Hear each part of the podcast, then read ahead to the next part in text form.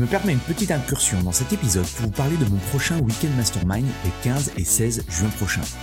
Mon Weekend Mastermind, c'est quoi? C'est un événement unique en petit comité où je travaille avec une vingtaine de personal trainers, de propriétaires de studios, de box sur la croissance de leur business et l'augmentation de leur chiffre d'affaires. Deux jours en immersion complète pour vous partager de nouvelles stratégies marketing ou brainstormer avec d'autres professionnels et impacter positivement votre mindset et vos revenus. Vous repartirez de ces deux jours avec une motivation décuplée et un plan d'action en 90 jours. Pour en savoir plus, allez sur mon site antipoiron.com slash programme ou cliquez sur le lien dans la description. Bienvenue dans l'émission Le Business du Fitness, le podcast pour comprendre le futur du fitness et inspirer tous les professionnels à devenir une meilleure version d'eux-mêmes. Je suis Andy, coach sportif depuis 20 ans et j'accompagne des coachs et des patrons de clubs à créer un business dont ils sont fiers. Avec ce podcast, je vous propose de rencontrer ensemble des personnes inspirantes. L'idée est de rentrer dans leur tête et de comprendre comment ils en sont arrivés là aujourd'hui. Si vous voulez recevoir toutes les notes de l'épisode, pensez à vous inscrire à la newsletter. Vous trouverez le lien dans la description. Dans l'épisode du jour, j'ai le plaisir d'inviter Flora Wyss, fondatrice d'un social club dans le pays de Gex, La Salle, et en parallèle, elle développe Find Sport, un média communautaire pour les coachs sportifs et les salles de sport. On a parlé de plein de choses passionnantes avec Flora, de comment monter un club sans rien ni connaître de l'industrie, comment être légitime et manager une équipe à 24 ans. On a parlé de l'évolution du fitness et de sa vision des choses, de comment faire pour démarrer de zéro dans le coaching sportif, comment trouver ses premiers clients, comment améliorer son personal branding, comment être plus productif Est-ce qu'il faut aujourd'hui créer un média quand on est coach sportif et encore beaucoup d'autres choses? Bref, je ne vous en dis pas plus et je laisse place à notre conversation avec Flora. Bonjour à tous, bienvenue dans le business du fitness et aujourd'hui j'ai la chance euh, d'avoir euh, Flora avec nous. Bonjour Flora. Salut Andy, merci pour l'invitation. Avec plaisir. Euh, j'aime bien commencer par la, petite, la petite phrase d'introduction. Quand, Comment tu pourrais te, présenter en, une à deux minutes euh, top chrono? c'est toujours un petit peu l'interro surprise, ça, la présentation euh, du départ. Euh, donc, je m'appelle Flora, je suis basée aujourd'hui à, Lausanne.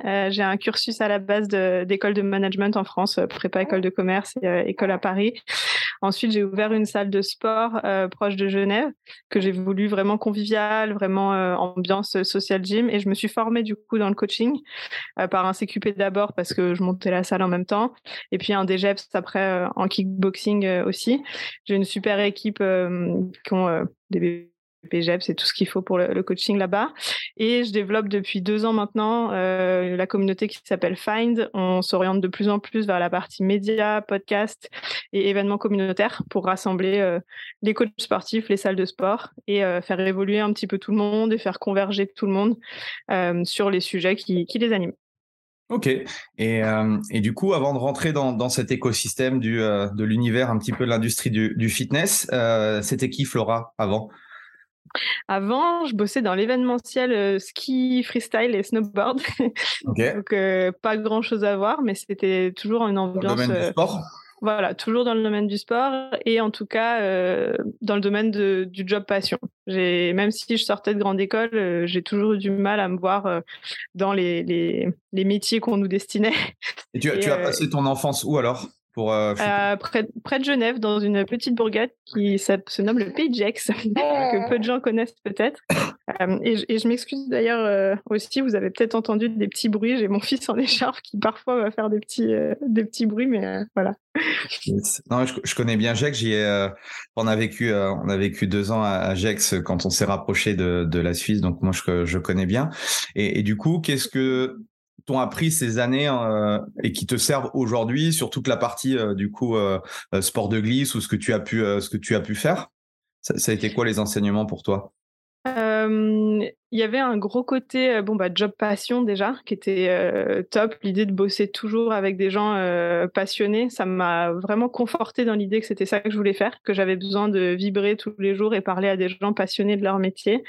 Après c'était la partie aussi créative. J'étais dans une petite agence avec un boss qui était extrêmement créatif qui a monté on a monté ensemble un festival qui s'appelait l'IF3 et qui s'appelle maintenant le High Five Festival qui est un assez gros festival de films de ski et ce patron est super Ouais, super passionné, hyper créatif, toujours dans l'idée de faire partager, pardon, de faire participer tous les acteurs d'un milieu et ce côté rassembler et faire participer tous les acteurs, c'est vraiment ça qui m'a inspiré et qui, que d'ailleurs aujourd'hui je réplique un petit peu avec Find dans l'univers de fitness.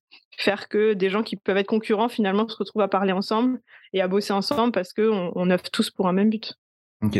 Et à cette époque-là, tu étais salarié ou déjà tu avais cette casquette d'indépendance? Comment, comment ça s'est passé pour toi? J'étais salarié. J'étais salarié en fait. Euh, j'ai fait mes premiers, mon premier stage chez eux. Après, j'en ai fait d'autres dans le cadre de l'école de commerce, mais j'avais fait mon premier stage chez eux. Et euh, quand j'ai terminé mes études, j'ai été tout de suite embauchée chez eux. Donc, j'ai fait trois ou quatre ans en tant que salarié avec eux. Et j'ai continué à bosser en tant qu'indépendante d'ailleurs avec eux sur les années qu'on suivit jusqu'à l'année dernière. Donc, ça fait plus de dix ans. Ok, excellent, excellent. Et euh, comment on en vient du coup euh, de passer d'une agence à, monter euh, à monter un club? Ça, c'est, ça, ça a été quoi le, le, cheminement par rapport à ça? C'était un joli hasard, un beau voyage et un morito. ok. en gros, je me suis rendu compte au bout de 3-4 ans que bah, le milieu du ski, j'adorais ça, mais j'étais pas non plus passionnée, même si je suis née sur des skis comme, enfin sur un snowboard plutôt, comme beaucoup de gens de, de chez nous, mais voilà, c'était pas forcément ce qui me faisait me lever le matin, même si je trouvais ça super chouette. Euh, du coup, j'ai choisi de quitter l'agence euh, et j'avais pas forcément encore de, projet à ce moment-là. J'étais assez perdue, je savais pas vraiment ce que je voulais faire, donc je suis partie voyager six mois en Amérique centrale. Et pendant que j'étais là-bas, euh, un coup de téléphone de mon père qui me dit je vais construire un bâtiment sur le terrain que j'ai acheté il y a longtemps, donc à Thoiry pour ceux qui connaissent le Pays que je fasse un étage ou deux étages sur la construction, ça ne changera pas grand-chose. Euh, si on faisait une salle de sport au deuxième.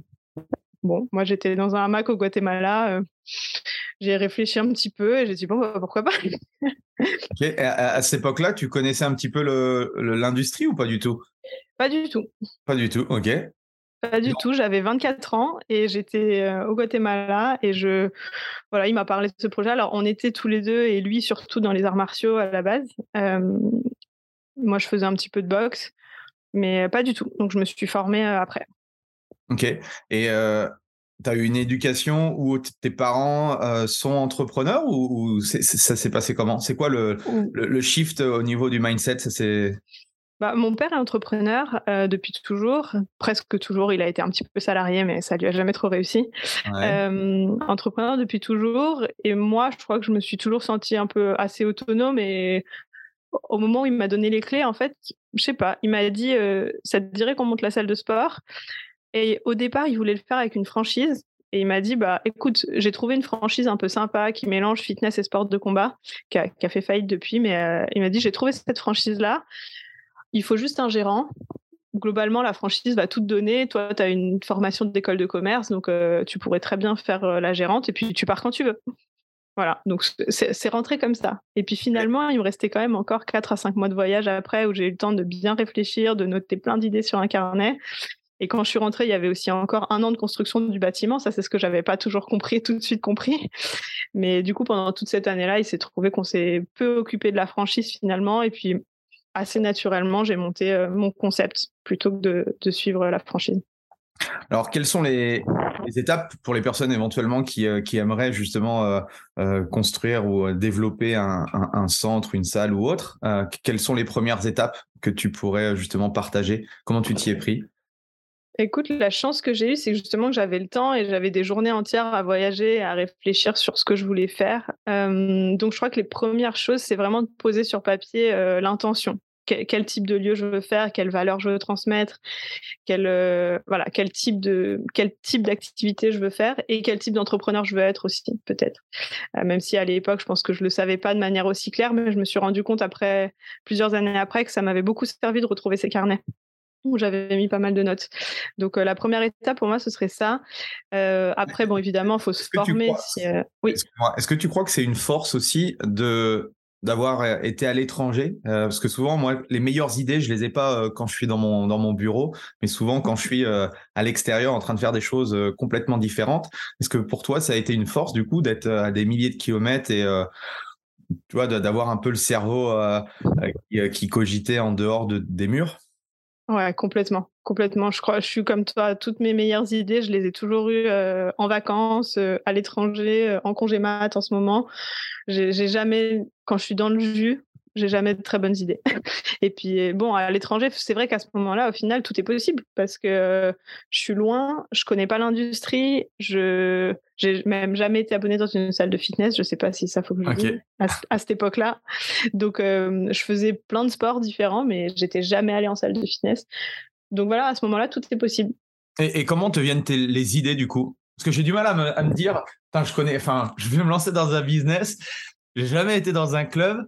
Euh, je ne saurais pas par, euh, vraiment par où démarrer. quoi. Est-ce que tu as été du coup, euh, est-ce que tu en as profité pour aller, alors peut-être qu'au Guatemala, il n'y a peut-être pas de, centre ou autre, mais je ne sais pas, est-ce que tu as été visiter des, des, choses que, que tu aurais aimé Enfin, comment tu as fait?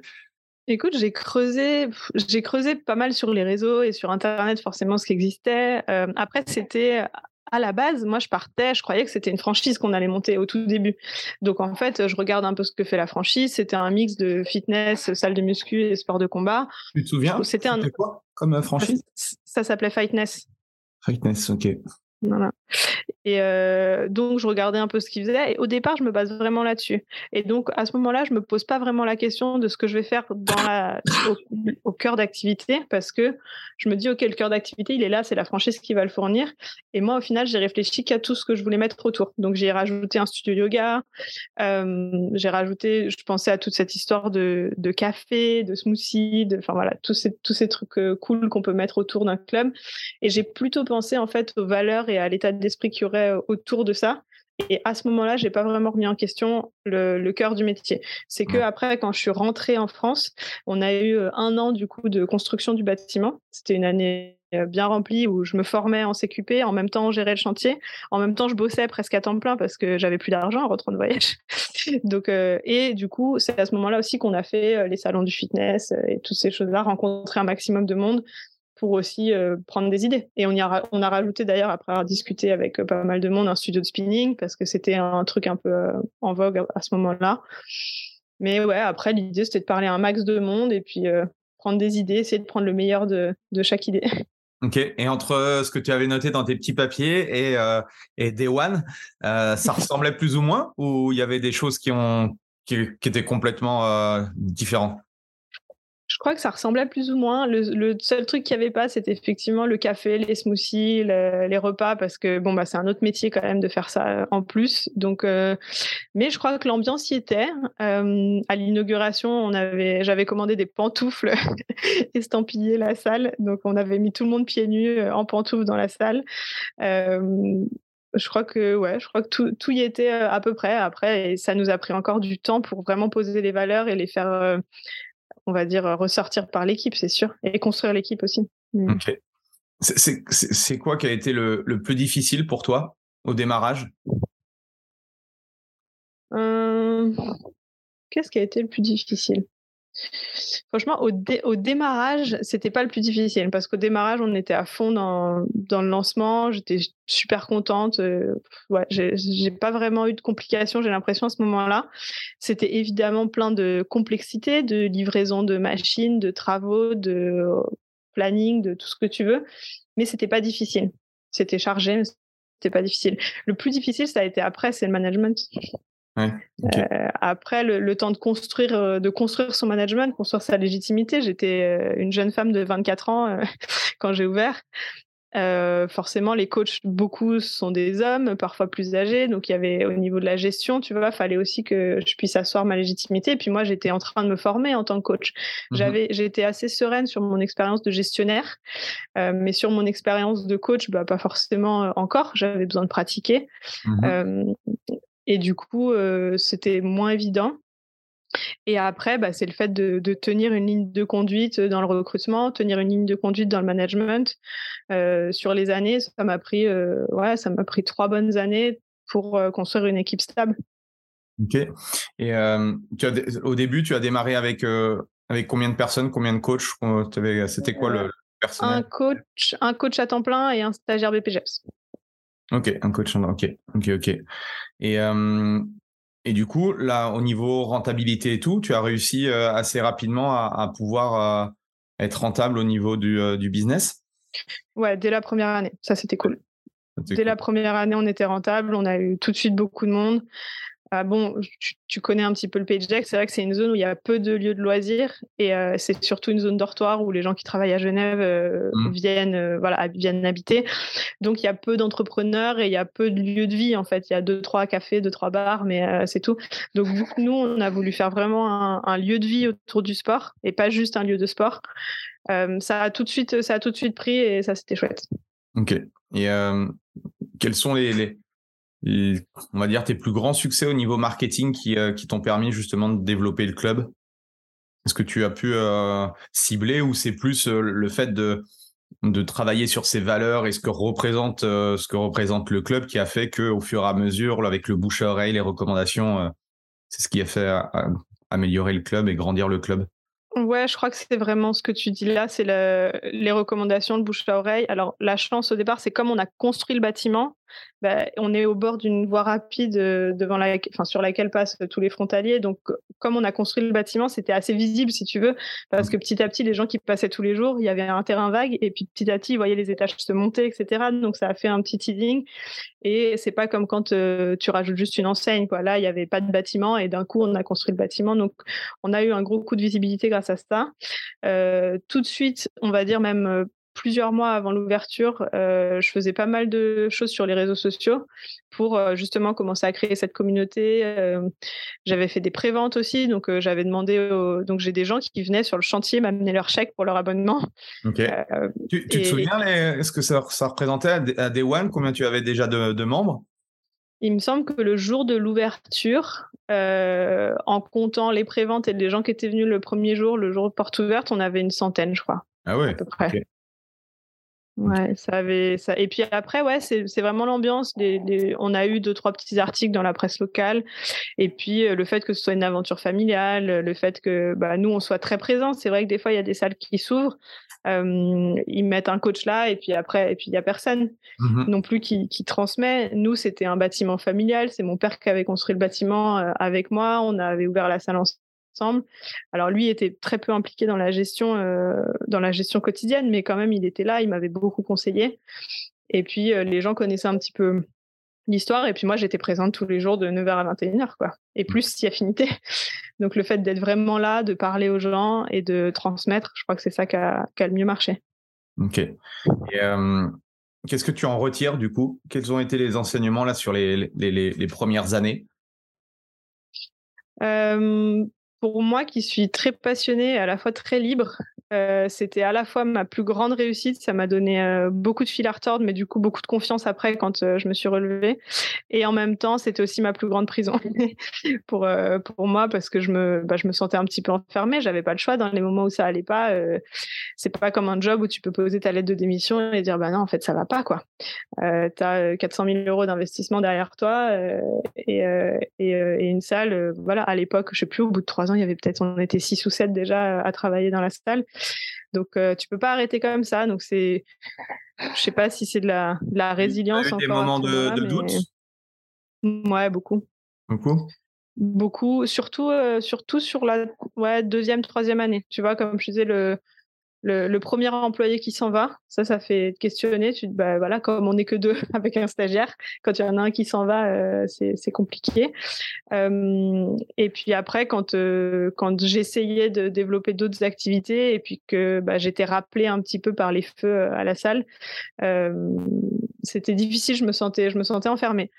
Et puis voilà, après finalement, j'ai repris les bases. On a reconstruit une équipe stable avec un j'ai un directeur maintenant qui est devenu mon associé qui s'appelle Mathieu qui est juste génial et qui gère euh, très très bien la salle donc on fait une bonne équipe et ça me permet maintenant de pouvoir développer d'autres activités avec euh, beaucoup plus de sérénité que je faisais à l'époque. Mais justement, dans les moments difficiles, ça a été euh, les voyages, les salons. Je me souviens d'un, d'un voyage au salon du fitness à San Diego, le IRSA, qui m'a vraiment euh, réouvert les yeux. Ça permet de prendre du recul, de trouver des solutions et puis de, repartir un petit peu euh, au charbon, retrouver de l'énergie. Ok. Et euh, du coup, et, c'est très juste ce que tu dis, c'est souvent on se dit ah bah le salariat, on est cloisonné dans des horaires ou autres, je vais être indépendant. Où je vais monter mon truc et on s'aperçoit qu'en fait, on se crée entre guillemets sa, propre prison, c'est-à-dire qu'on est enchaîné du de très tôt le matin jusqu'à très tard le soir, pratiquement tous les jours de la semaine. Comment on fait justement pour s'extirper de, l'équation à un moment donné quand on a son propre business? Comment tu t'y es pris du coup? Bah, du coup, j'ai essayé de construire une équipe euh, qui était impliquée et qui serait capable de prendre euh, les mêmes décisions que moi, si jamais ils étaient amenés. Euh, une étape importante, ça a été aussi un, séminaire que j'ai fait avec Tony Robbins aux États-Unis et où il disait si tu peux pas partir de ta boîte. Tu t'es juste créé un job salarié de toi-même, mais t'as pas monté une boîte en fait. Mmh et à partir de là, bah, il y avait plein de choses à mettre en place. Euh, s'assurer que l'équipe. Alors la première chose, c'était euh, des, des, ateliers avec l'équipe sur justement les valeurs du lieu et comment chacun pouvait et pouvait les vivre et pouvait les ressortir pour s'assurer que bah, les valeurs du lieu, elles soient pas là que quand moi je suis là.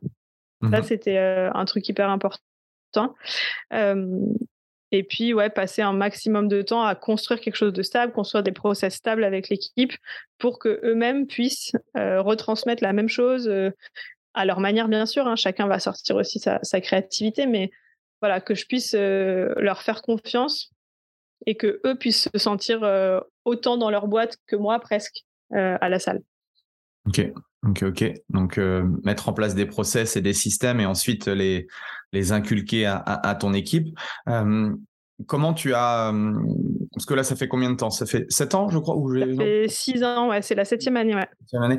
Euh, comment ça s'est passé avec avec l'étape du, du confinement des covid et tout? C'était génial, comme tout le monde. On a fermé, on a fait des cours en ligne. non, on s'est, on a fait un petit peu comme tout le monde, je crois. C'est-à-dire que on s'est dit, ok, notre job, c'est quoi? Est-ce que notre job, c'est de proposer une salle de sport à des gens dans un lieu fermé? À ce moment-là, ben, on était mort. Et après, on s'est dit, OK, notre mission, finalement, c'est de, c'est social gym, c'est d'apporter du bien-être, d'apporter de la convivialité. Donc, on a essayé de continuer à faire ça. On a fait des challenges sur les réseaux sociaux, on a fait des cours en ligne, on a fait, dès qu'on a pu, on a fait des travaux pour faire un, crossfit extérieur, un, espace extérieur. Euh, et puis voilà, on a fait, on a bricolé euh, comme tout le monde, mais on n'a jamais rien lâché. En tout cas, tous les jours, on était au boulot et on a, je crois même, euh, bossé même plus que quand la salle est ouverte. Ok. Et comment on fait après après sept ans pour pour continuer à avoir de nouvelles idées, pour continuer à se réinventer? Comment comment tu fais toi et ton équipe justement pour éviter de se se reposer sur ses acquis? Euh, bah, on continue à écouter les gens, je crois. on continue à écouter nos clients parce qu'au final, c'est eux qui nous donnent les idées. Donc, euh, on les écoute, on essaie de voir ce qui leur plaît, ce qui leur plaît plus. On suit nos chiffres de manière assez euh, proche, les chiffres de fréquentation, les chiffres de vente. Et à partir de là, bah, on prend des décisions. Il n'y a plus de changements spectaculaires, un peu comme il y a les premières années. Les premières années, tu, des fois, tu réinventes un peu la roue tous les ans. Là, maintenant, c'est plus des changements spectaculaires, c'est des petits réglages de, quelques pourcents, de quelque chose qu'on va, qu'on va modifier quand on remarque qu'il y a une baisse de fréquentation d'un côté ou qu'il y a euh, une idée de l'autre. On creuse, c'est, plus du travail de, du travail un peu plus minutieux. Et après, ben, on continue à parler à un maximum de monde. Et, ce que je fais avec Find me permet de, parler à beaucoup de coachs, beaucoup de salles un peu partout. Et du coup, ça permet d'avoir aussi des idées. Ok. Et euh, Qu'est-ce qui a fondamentalement, changé entre ta première année d'existence et là, 6-7 ans? Est-ce qu'il y a eu des gros changements? Est-ce que tu as vu des changements? Est-ce que tu as vu l'industrie évoluer? Comment, C'est quoi ta vision? J'ai pas vu énormément d'évolution euh, parce que bon, nous, on a ouvert tout de suite en mode sans engagement, sans frais de dossier déjà. Donc, je crois qu'on était déjà un petit peu en avance à ce moment-là. Euh, mais ça, c'est sûr que j'ai senti que la tendance s'est vraiment accentuée et que les gens viennent chez nous en grande partie pour ça et qui refusent beaucoup euh, les engagements. Tout le mmh monde rentre en nous disant, mais moi, je peux pas m'engager un an. Bon, en plus, nous, on est dans une zone où il y a beaucoup d'étrangers qui viennent, qui repartent. Mais euh, ça, c'était un truc qu'on avait déjà un petit peu perçu à l'époque et qui aujourd'hui est fondamental et on ne pourrait pas, on pourrait pas le changer, ça c'est sûr. Aussi bien sur les types d'abonnements que sur les types d'activités. Nous, on propose plein d'activités différentes. On a, on a une grande salle qui fait à peu près 700 mètres carrés, mais dans laquelle on a fait plusieurs studios. Donc, c'est un peu comme un agrégat de plusieurs boutiques gym, quoi. Boutique gym box, muscu, spinning, yoga, cross training. Donc, je, peux, en tant que client, avoir un abonnement spécifique à, à, une sorte de boutique gym spécifique ou quand je m'inscris, j'ai le droit à tout le panel? Non, justement, c'est en mode bar à salade, quoi. Tu prends ce que tu veux. Et, ça, je crois que c'était aussi déjà euh, assez novateur à l'époque. Maintenant, il y a plus de salles qui le font. Euh, mais euh, le fait que tu puisses payer que pour ce que tu veux consommer, que pour les activités qui t'intéressent. Et après, bah, tu prends une base pour une activité. Donc, si je veux faire que du cross-training, ça me coûte 49 euros par mois. Et après, si je veux rajouter la boxe, c'est 59. Si je veux rajouter le vélo, c'est 69.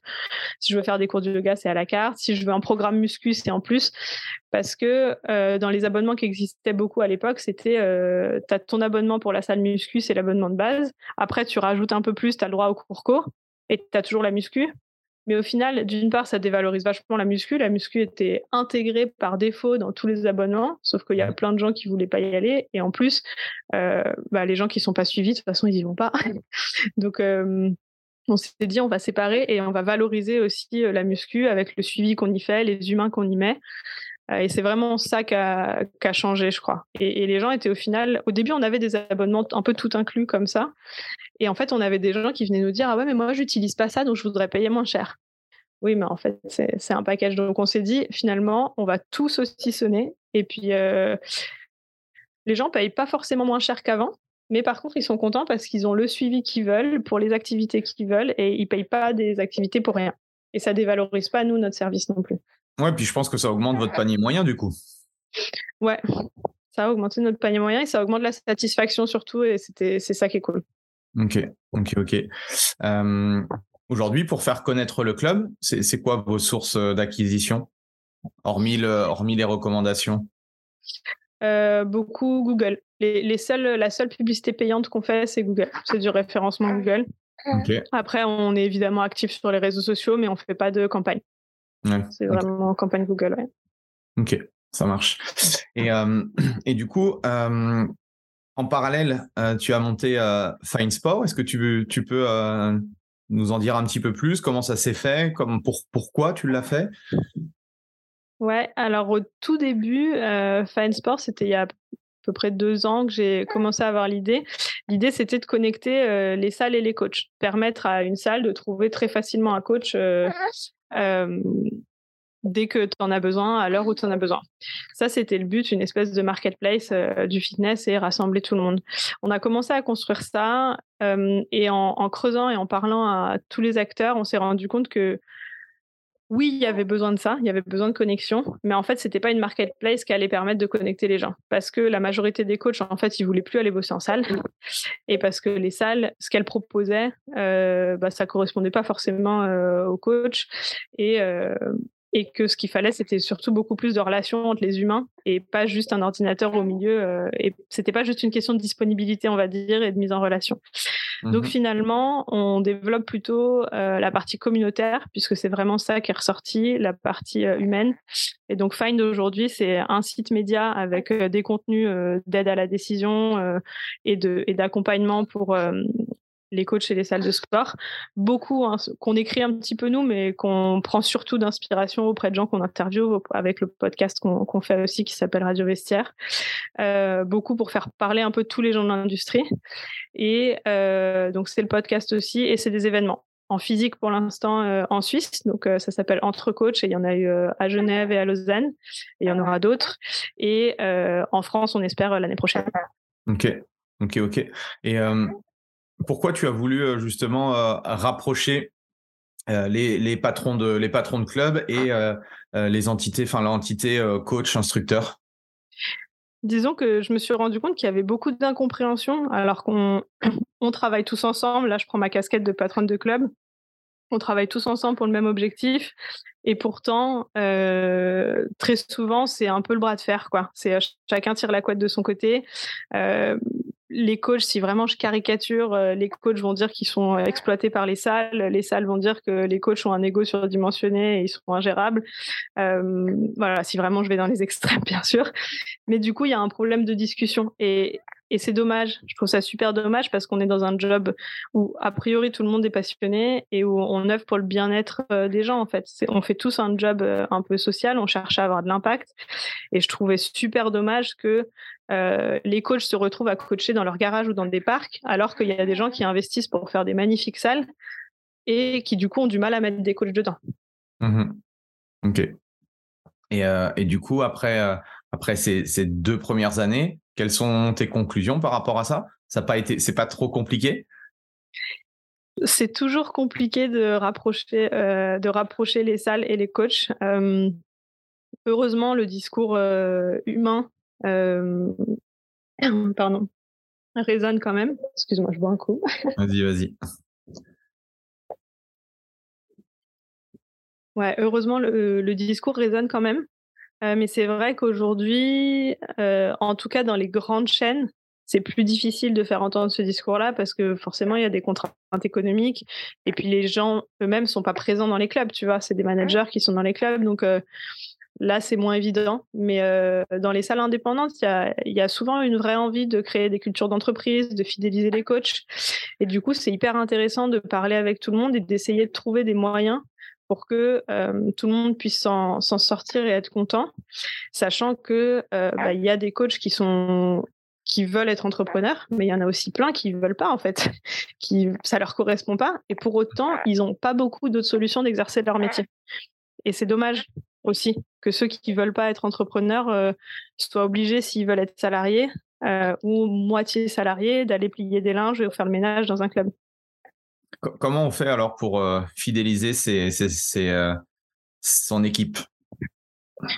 Alors, comme euh, je disais dans le podcast de Sean la semaine dernière, je parlais avec beaucoup d'humilité là-dessus parce que c'est pas c'est pas évident loin de là.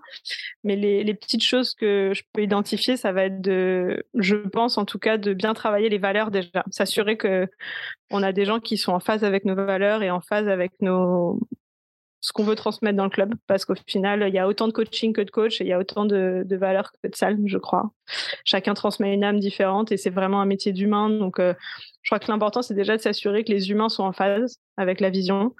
Euh, et donc, ça demande pas mal de travail. Hein. Soit, euh, nous, on, fait on bosse beaucoup avec les tests de personnalité DISC. On a bossé aussi beaucoup en intelligence collective. Il y a plein de choses qu'on peut faire avec ces équipes pour s'assurer qu'on est en phase. Et après, c'est aussi mettre en place des systèmes de rémunération et des systèmes d'évolution de carrière qui sont pertinents, quoi. Permettre aux coachs d'évoluer aussi et qu'ils soient pas payés la même chose pendant pendant dix ans. Mmh ok. Et on n'a pas parlé, mais par rapport à toi, ton, ton centre, est-ce qu'il y a du vous développez beaucoup le coaching? Ouais, beaucoup, beaucoup. Euh, et du coup, bah, les coachs salariés euh, sont euh, rémunérés en plus sur le coaching. Ok. Comment tu vois, toi, le, c'est quoi ta vision du fitness C'est quoi ta vision du, du, coaching dans les, dans les années à venir? Je fais une pause à cette question. Je vais rendre mon enfant et je reviens. Ça marche. Yep. Excuse-moi pour cette petite pause technique. Il n'y a pas de souci. Il s'agitait un peu trop. du coup, tu disais. Oui, c'est quoi ta, hum, ta vision de l'industrie du fitness et, du coaching dans les, années à venir? Alors ça, c'est toujours un petit peu compliqué de, répondre, mais moi, j'ai l'impression que ça se polarise beaucoup. Donc, il y a des, clubs qui deviennent énormes, type Basic Fit et autres, qui du coup prennent une grosse part de marché. Et à côté de ça, il y a plein de petits centres, des petits centres de coaching, des petits boutiques gym, etc., qui du coup sont capables de créer beaucoup de liens euh, humains. Euh, je crois que ça se polarise. J'ai l'impression que les clubs un petit peu de, de moyenne taille euh, vont avoir des jours plus difficiles devant eux, notamment parce que bah, il y a des espaces muscu, mais qui sont pas forcément assez aussi grands et aussi abordables en termes de tarifs que ceux qu'on peut trouver dans un Basic Fit par exemple. Mmh et du coup, c'est plus difficile. Je crois qu'il va y avoir, en tout cas, beaucoup de lieux où on met l'accent sur l'humain. Euh, et beaucoup de lieux où on met plutôt l'accent sur les, sur les installations, même si euh, bah, dans ces grands clubs, ils, ils, font aussi appel maintenant à pas mal de coachs pour fidéliser les gens. Donc je crois que l'humain de toute façon devrait être là. j'ai l'impression. Même si on va dans un monde de plus en plus digital, le coaching en ligne, c'est aussi difficile de maintenir la motivation, je crois. Et qu'en tout cas, pour ceux qui font du job en physique, il y, a beaucoup de choses à faire en s'occupant bien des gens. Alors, comment faire justement? Je sais qu'il y, a beaucoup de coachs qui écoutent le, podcast. Selon toi, si je devais commencer de zéro mon métier de coach, par où je dois m'y prendre? Comment je dois faire? Euh, alors la première chose, et là je radote toujours un peu, c'est faire le point sur qui je suis et qu'est-ce que je veux, quel entrepreneur je veux être. Est-ce que je veux euh, être tout seul dans mon studio toute la journée avec un client? Est-ce que j'ai besoin d'être euh, très sociable, d'avoir beaucoup de monde autour de moi? Est-ce que je, suis quelqu'un d'assez introverti, plutôt extraverti? Je crois que c'est bien de faire le point sur qui on est pour pouvoir choisir le bon statut. Si je suis un peu un ermite et que je veux coacher que des gens qui sont hyper euh, carrés, hyper calmes et qui n'ont pas forcément envie de papoter pendant toute leur séance, bah, je vais pas monter du tout le même studio ou faire le même truc que si je suis un coach qui a besoin, qui a envie de, parler, de mettre du fun dans toutes ses séances, de, qui fait moins attention aux résultats peut-être et puis plus au, divertissement, on va dire, dans la séance. Je crois que c'est hyper important de se poser ces questions-là. D'une part, pour euh, soi-même être capable de tenir longtemps dans le métier et d'autre part, euh, être capable d'être performant avec, avec ses clients. Donc ça, c'est la première chose. Et après, c'est de bien organiser, je pense, les outils euh, de travail. Il y a beaucoup de coachs, je crois, qui se retrouvent euh, coincés avec 200 WhatsApp pour gérer les prises de rendez-vous, euh, plein de problématiques administratives, les factures, les TVA, les machins. Bon, voilà, c'est pas le c'est pas pour ça en général qu'on se forme en tant que coach. Euh, on se forme pour coacher. Et puis mhm. quand on se retrouve à faire tout ça à côté, parfois c'est frustrant. Et il y en a beaucoup qui arrêtent parce que ils se rendent compte qu'ils n'ont pas le temps de coacher aussi bien et ou autant qu'ils le voudraient. Donc je crois que c'est bien de mettre en place des process, de prendre des outils de gestion, de mettre en place des automatisations, des liens de prise de rendez-vous. Euh, du suivi de euh, ses cartes, de sa comptabilité, etc. dès le début, en fait. Avoir tout de suite une bonne structure. Comme ça, on peut vraiment garder du temps pour s'exprimer en tant que coach et construire vraiment euh, son, sa façon de coacher, donner une âme à son coaching. Et une fois qu'on a, voilà, une fois qu'on est stable, euh, enfin qu'on est bien organisé, c'est beaucoup plus facile aussi de, de pouvoir euh, bien réfléchir euh, les valeurs de son coaching et comment je vais les transmettre euh, à la fois dans ma communication, sur mes réseaux, sur mes sites internet, etc. pour ma prospection et même en coaching avec mes clients. Et aujourd'hui, l'un des plus gros freins, tu as, dû l'entendre aussi, c'est comment on fait pour trouver des clients? C'est quoi ta, ta recette magique à toi? Comment on fait pour trouver des clients? Je crois qu'on commence par, euh, par effectivement bien définir euh, ce qu'on propose. C'est-à-dire qu'on dit souvent, euh, si tu n'as pas d'objectif, tu risques pas d'y arriver. Bah, si tu n'as pas défini qui tu cherchais, tu risques pas de les trouver. quoi. Mmh c'est sûr. Donc, je crois que c'est important de définir qui on cherche. ceux et celles qui vont écrire sur une carte de visite coach sportif, perte de poids, renforcement musculaire, ok, c'est bien, mais est-ce que tu peux pas dire autre chose? C'est un peu comme si euh, Nike, au lieu de dire just do it, il disait euh, paire de chaussures dans boîte en carton avec des lacets et une semelle, quoi.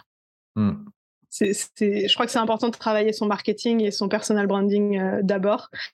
Et après, bah voilà, je vais pas apprendre à, tout le monde que ça peut être bien de faire euh, soit un compte sur les réseaux, soit des cartes de visite, soit des flyers, soit aller parler aux gens, tout simplement en fait, essayer de faire des faire des séances euh, séances, offrir quelques séances, mais attention avec un deal derrière auprès des gens à qui on offre, pas juste faire du gratuit dans le vent.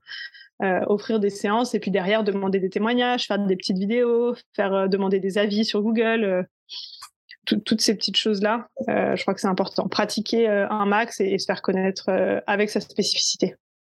Comment, comment on fait justement? Parce que moi, je m'intéresse beaucoup au, personal branding. Comment, on fait pour, démarrer justement un, travail sur, soi? Et comment on fait pour améliorer son branding personnel? Alors, je suis pas du tout experte en la matière, mais un des outils que j'utilise beaucoup, c'est, comme je te disais, c'est les tests de personnalité DISC. Mhm. Euh, d'ailleurs, on va, on va en faire un, parce qu'on a fait un live avec euh, Sean Seal la semaine dernière. Euh, on a un peu rigolé et finalement, je lui ai envoyé un test de personnalité à faire et on va le débriefer en live sur son YouTube la semaine prochaine. Donc, je crois que faire un test de personnalité, ça peut déjà être un bon début non pas qu'on apprenne beaucoup de choses sur soi, mais ça permet parfois d'organiser ce qu'on sait, ce qu'on ne sait pas, et puis de, de confirmer un petit peu des intuitions qu'on pouvait avoir. Euh, ça, c'est le début. Euh, après, se poser sur euh, qu'est-ce que je fais de bien, qu'est-ce que je fais de pas bien, et puis quel est mon quel est mon why? Pourquoi je me lève le matin, qu'est-ce que j'attends de, ma journée et qu'est-ce que j'attends de, mon job en fait, parce que c'est comme ça que je tiendrai le plus longtemps. Euh, je crois que ça c'est le début, puis essayer du coup de voir comment je peux communiquer ça de la meilleure des manières. Donc, euh, est-ce que euh, ça me correspond du coup de faire des posts sur LinkedIn? Est-ce que ça me correspond du coup de faire de l'Instagram? Ou est-ce que ça me correspond plus de faire des événements associatifs dans ma région, dans ma ville, dans mon quartier?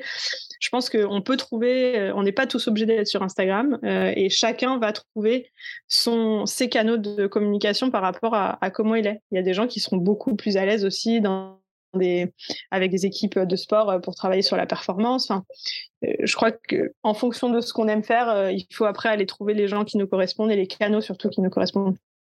Ok. Il y, a, un sujet aussi qui me tient beaucoup à cœur, c'est le, le média. Tu en as parlé tout à l'heure avec, Fine Sport. Euh, je crois qu'aujourd'hui, qu'on soit euh, solopreneur ou qu'on ait un, business, euh, il faut créer un média. En tout cas, moi, j'en suis absolument convaincu. Euh, c'est quoi ta vision par rapport à ça? Est-ce que c'est encore intéressant aujourd'hui de créer un média quand on est coach ou quand on a une, structure? J'aimerais bien avoir ta, ta, vision des choses par rapport à ça. Mmh.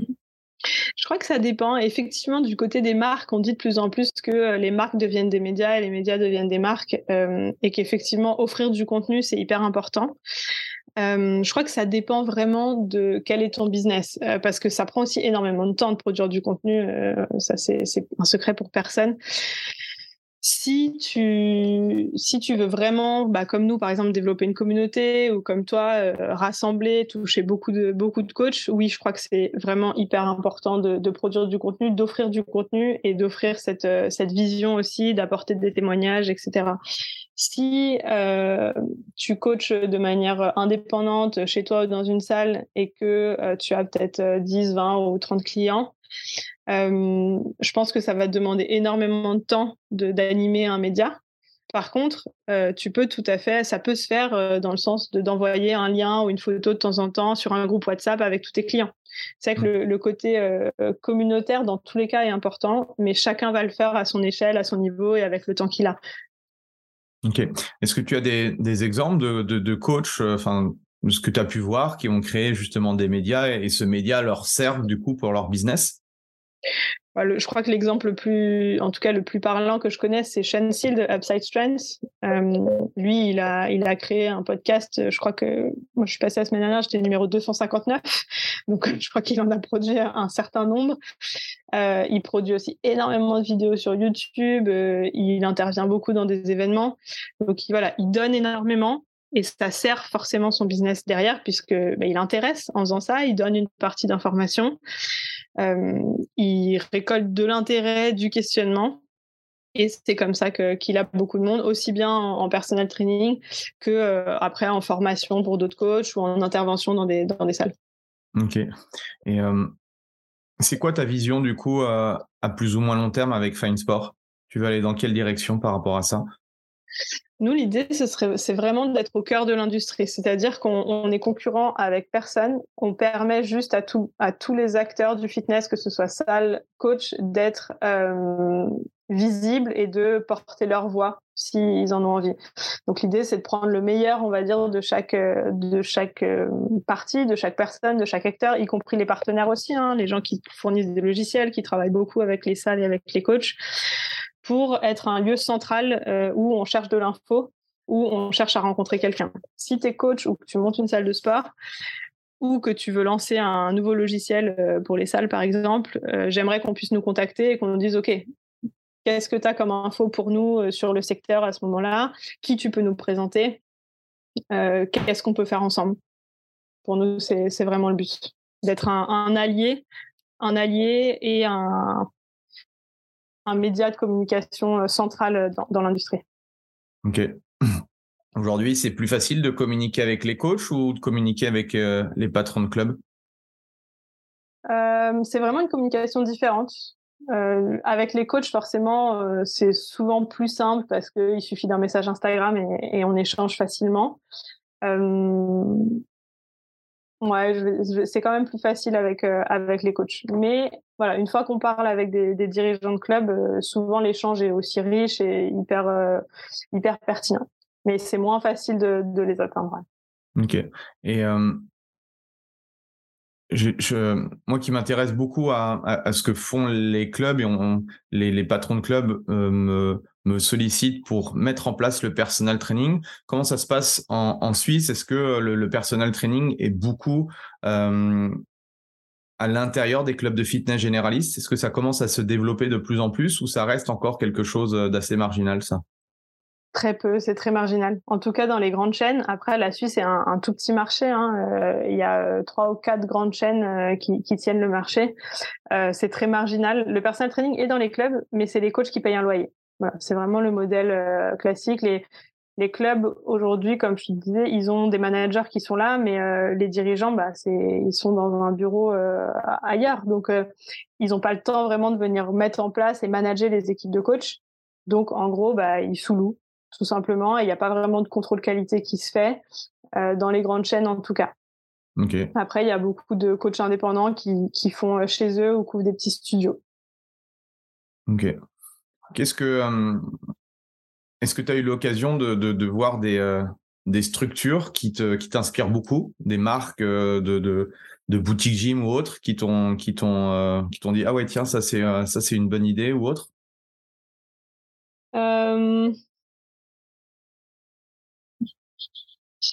Bon, il n'y en a pas un parce qu'en fait, comme je disais tout à l'heure, le marché est déjà très, assez polarisé, je trouve, ici. C'est vraiment, euh, bon, l'immobilier est très cher hein, euh, en Suisse, donc soit c'est des tout petits studios et il y en a plein qui sont inspirants et parce qu'ils ont chacun mis vraiment leurs pattes dans leur studio, du coup, vu que c'est en général une ou deux personnes max qui ont monté le truc.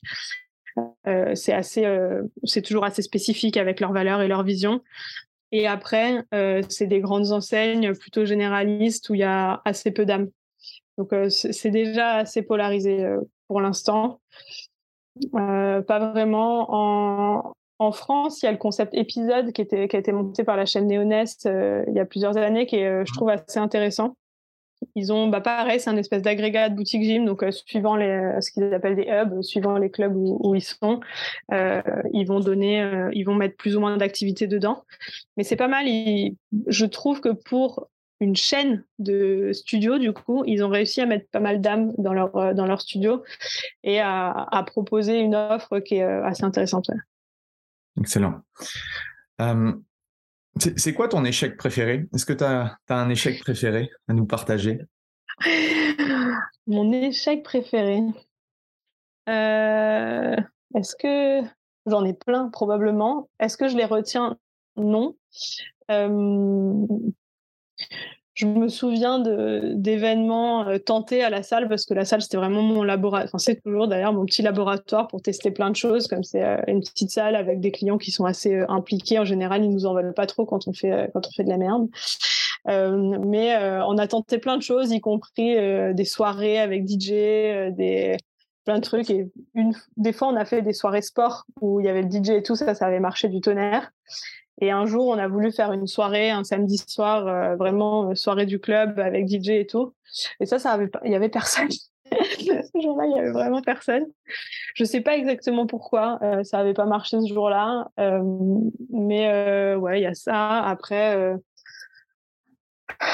souvent, c'est des aussi des échecs de management. Tu vois, j'avais eu une vision pour quelqu'un, et puis il se trouve que en fait, en tant que manager, tu tu t'imagines que cette personne-là va pouvoir évoluer d'une manière ou d'une autre, d'une certaine manière. Et puis en fait, cette personne-là, elle voit pas du tout les choses de la même euh, de la même façon que toi. Et du coup, après, bah, elle s'en va et ça fait des grosses euh, ça fait des grosses déceptions. Euh, je crois que c'est surtout c'est surtout en termes de management, ouais, les échecs. Ok. Et comment tu comment tu vois ton ton rôle de, de, de chef d'entreprise aujourd'hui? Comment je le vois euh, Comment tu fais justement à travers euh, tes différentes sociétés euh, pour, pour pouvoir tout gérer? En plus, aujourd'hui, ben, tu, tu es maman. Comment, comment tu arrives justement à, à, gérer tout, tout ça? Je sais pas. je sais pas, ça, se fait finalement. C'est une histoire de. Alors, il y, a plein d'outils qui m'aident. Euh, j'ai un Google Agenda euh, très rempli avec plein de couleurs différentes en fonction des différents projets. Euh, il y a des gens, les gens aussi qui travaillent avec moi sont absolument géniaux et me permettent de, de me rappeler les choses quand il y a besoin. Euh, et on a mis en place pas mal de process. Euh, voilà, c'est, les choses sont dans l'agenda. Euh, Mathieu, le dirigeant de la salle, je le vois toutes les semaines et on n'y déroge pas. Les premières années, des fois, on dérogeait parce que j'étais dans le jus, on laissait tomber la réunion. Et ça, ça marche pas. C'est vraiment, c'est comme ça qu'on ratait le plus de choses. Donc maintenant, il y a des choses que je m'impose et que je lâche pas. Euh, j'ai vraiment fixé tel jour je travaille pour telle entreprise, tel jour je dois parler à telle personne. Euh, ça, c'est le plus important et c'est ce qui m'aide le plus.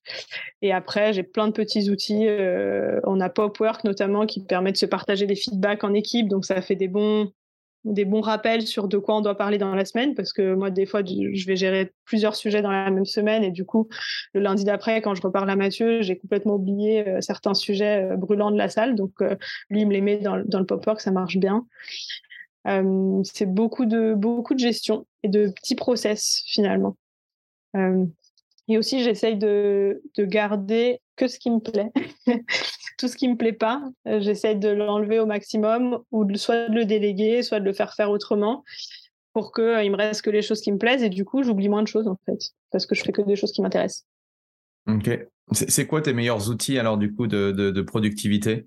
Si tu en, avais, euh, si en avais deux, trois à nous partager alors ouais, euh, Google Agenda euh, à fond, euh, parce qu'on le partage avec toute l'équipe, y compris tous les coachings privés, etc. Dans une salle, tout est dessus. Les réunions, les coachings de tout le monde, les cours collectifs de tout le monde, les horaires de travail, tout est sur Google.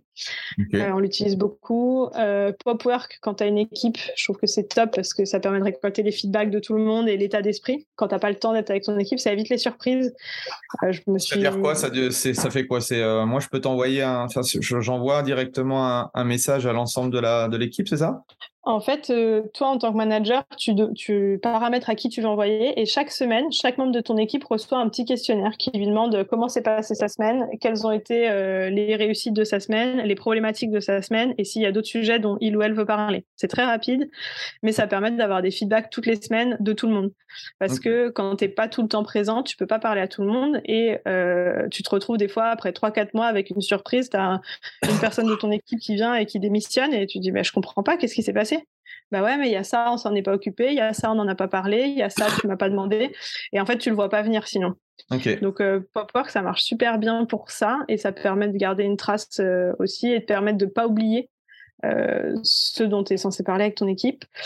Euh, dans les petits outils de productivité, de prise de rendez-vous, euh, on utilise pas mal Calendar aussi. C'est un truc que tu mets dans ta signature de mail et les gens peuvent prendre rendez-vous. Ça t'évite de, parler 12 fois. Est-ce que tu es dispo le 2 à 10h Ah non, bah plutôt 10h30. Voilà, donc ça, c'est super pratique aussi. Voilà, je crois que c'est l'essentiel de nos des outils. En tout cas, après pour Find, on utilise beaucoup, mais ça c'est plus quand tu es dans le digital, donc ça sert moins euh, au coach, mais beaucoup d'outils d'automatisation d'emailing. Euh, on utilise Mailchimp, on utilise beaucoup Zapier. Zapier, c'est génial. Dès qu'on a une nouvelle personne qui s'inscrit sur Find, automatiquement elle vient dans notre base de données Mailchimp. Automatiquement, du coup, elle reçoit un mail de bienvenue. Toutes ces choses là que euh, que t'as pas besoin de faire à la main, c'est vraiment bien. Ok, ok, ok. Euh, avec déjà tout ce que tu fais, est-ce que tu as d'autres projets? Non. Non?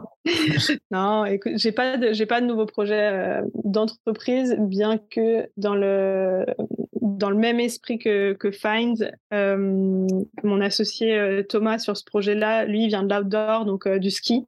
Donc finalement, je reviens un petit peu à mon environnement dans lequel j'avais commencé ma carrière. Et euh, lui aimerait beaucoup qu'on puisse monter euh, le même principe dans le milieu de l'outdoor parce qu'au final, les problématiques qu'on traite avec les indépendants coachs sportifs sont assez similaires aux problématiques que peuvent avoir les guides de ski, les profs de ski, les guides de rando, d'alpinisme, de montagne, etc. Euh, et donc, on envisage de lancer un podcast à ce sujet-là, un peu dans le même, dans le même, dans le même style. Ok, parfait. Euh, est-ce qu'il y a autre chose que tu voudrais euh, partager ou un message que tu voudrais euh, adresser au coach ou au patron de club? Bah, je voudrais leur proposer déjà de nous rejoindre le 20 novembre à Lausanne pour ceux qui sont proches de nous. On organise donc un événement qui s'appelle Entre Coach qui permettra à tout le monde de se rencontrer et d'avoir pas mal de conférences aussi autour de, de plein de thèmes comme l'automatisation justement, la production de contenu, l'ouverture de son studio de personnel training, des choses comme ça. Et puis à tous ceux qui seraient intéressés pour accueillir un événement de ce type-là en France, bah, de nous contacter pour nous proposer un lieu et une date pour l'année prochaine. Ok, top, ça marche, super. Bah, merci en tout cas, Flora, pour, euh, toutes ces, bonnes idées. Euh, moi, je te souhaite euh, plein de belles choses. En tant que maman et en tant qu'entrepreneuse. J'espère qu'on aura aussi l'occasion de, de se voir, soit en Suisse, soit en France. En tout cas, merci beaucoup. Et puis, et puis au plaisir de, de pouvoir échanger. Merci à bah, toi. Merci beaucoup. merci à toi pour l'invitation. Et puis, si tu passes par chez nous, fais, fais signe. Yes, ça marche. Merci à tous. En tout cas, pensez à, mettre un, 5 étoiles, un petit commentaire et on se retrouve euh, la semaine prochaine pour, euh, pour un nouvel invité. Allez, salut. Voilà, c'est fini pour aujourd'hui. J'espère que l'épisode vous a plu. Merci d'avoir passé ce moment en ma compagnie.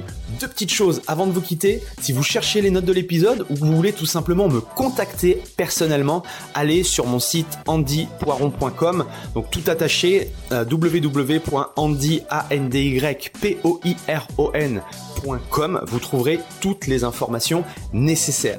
Et dernière chose, et c'est la plus importante pour moi, si vous voulez m'aider à promouvoir ce podcast, eh bien vous mettez un avis 5 étoiles sur Apple Podcast. Si vous regardez euh, cet épisode sur YouTube, eh bien pensez à liker et à vous abonner à ma chaîne YouTube et pensez à en parler autour de vous, euh, pensez à en parler à vos amis ou à vos collègues euh, dans le fitness. Ça permettra véritablement à ce podcast d'avoir beaucoup plus de visibilité.